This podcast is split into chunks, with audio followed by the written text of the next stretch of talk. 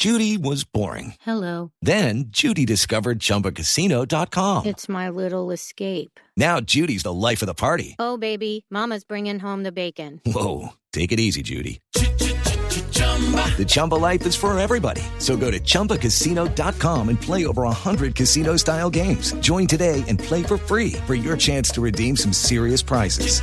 chumba ChumbaCasino.com. No purchase necessary. Void where prohibited by law. 18 plus terms and conditions apply. See website for details. El Guacho, nuevamente, por enésima vez, declarado objetivo militar de Colombia. ¿Qué se sabe de este Guacho, de los operativos de hoy contra el Guacho, Ricardo? Néstor, eh, hay elementos muy importantes que ha conocido Blue Radio en la audiencia que se realizó hace muy pocas horas en Cali en contra de alias Reinel. Recuerde que este hombre había sido capturado en Santander de Quilichao el pasado fin de semana.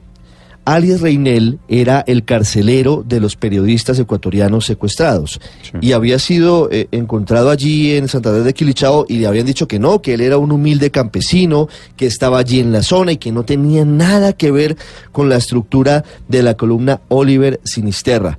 Néstor, la fiscalía en esa audiencia a la que tuvo acceso Blue Radio reveló todo sobre alias Guacho. ¿Cuándo comenzó el grupo? ¿Cuántos hombres tiene? ¿Cuántos milicianos son? ¿A qué se dedican? El área de influencia.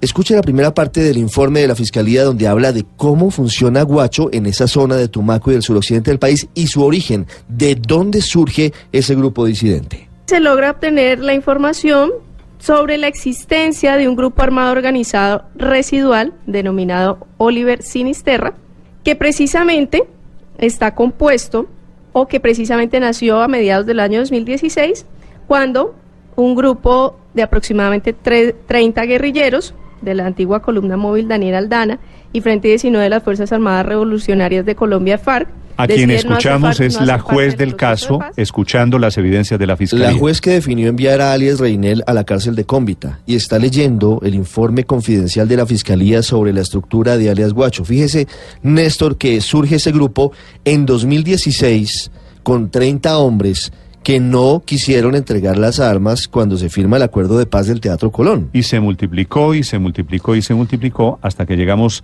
al monstruo de mil No, cabezas pues, otra vez Néstor, del narcotráfico que hay hoy que, desde Tumaco. Entre otras cosas, la fiscalía aquí en el siguiente audio revela cuántos son los hombres de Guacho, cuántos están en armas, cuántos son milicianos y cuál es el área de influencia. y actualmente ese grupo está conformado por 300 integrantes, uniformados 120 aproximadamente y 180 que son hacen parte de la red de apoyo del terrorismo o las milicias.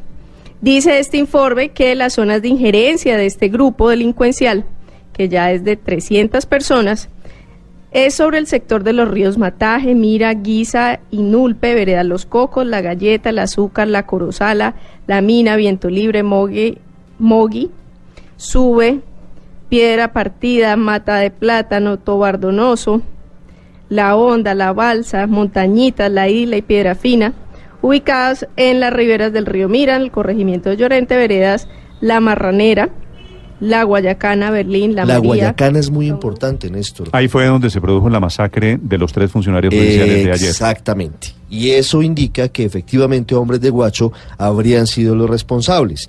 Venían al parecer de un sepelio de uno de sus hombres, de los hombres de la estructura criminal en la Guayacana, y se encuentran con la camioneta de los agentes del CTI. Hay una parte clave también, Néstor, eh, en esta revelación que se ha conocido en las últimas horas por parte de Blue Radio, que tiene que ver con la financiación por supuesto, actividades ilegales, pero la Fiscalía entrega información detallada de cómo operan en esa zona de Tumaco. Además dice este informe que esa organización se financia a principalmente con cultivos ilícitos, comercialización de drogas ilícitas, secuestro y extorsión. Que esa organización delincuencial desarrolla actividades delictivas como son quema de vehículos o buses del servicio público que cubren la ruta Pasto-Tumaco para presionar el pago de extorsiones a las empresas de transporte público de la, res- de la región, que hacen atentados terroristas contra el oleoducto, particularmente uno, el oleoducto trasandino que de Tumaco conduce a Pasto, ocasionando daño ambiental, Y efectivamente todo coincide otra vez con lo de ayer, porque ayer después de que los matan, les queman el vehículo de la fiscalía a estos funcionarios. Hay dos testimonios clave contra Guacho y por eso no se descartaría que puedan llegar a este hombre antes del 7 de agosto. Hanner Torres Urquina y Juvenal Avilés, que eran integrantes de esa columna y que ahora son informantes de la Fiscalía. Esto dijo Hanner Torres sobre cómo está vinculado sin duda el grupo de Guacho con el secuestro de los periodistas ecuatorianos y cómo se llevó a cabo ese delito. Ya es cuando viene el tema de los retenidos.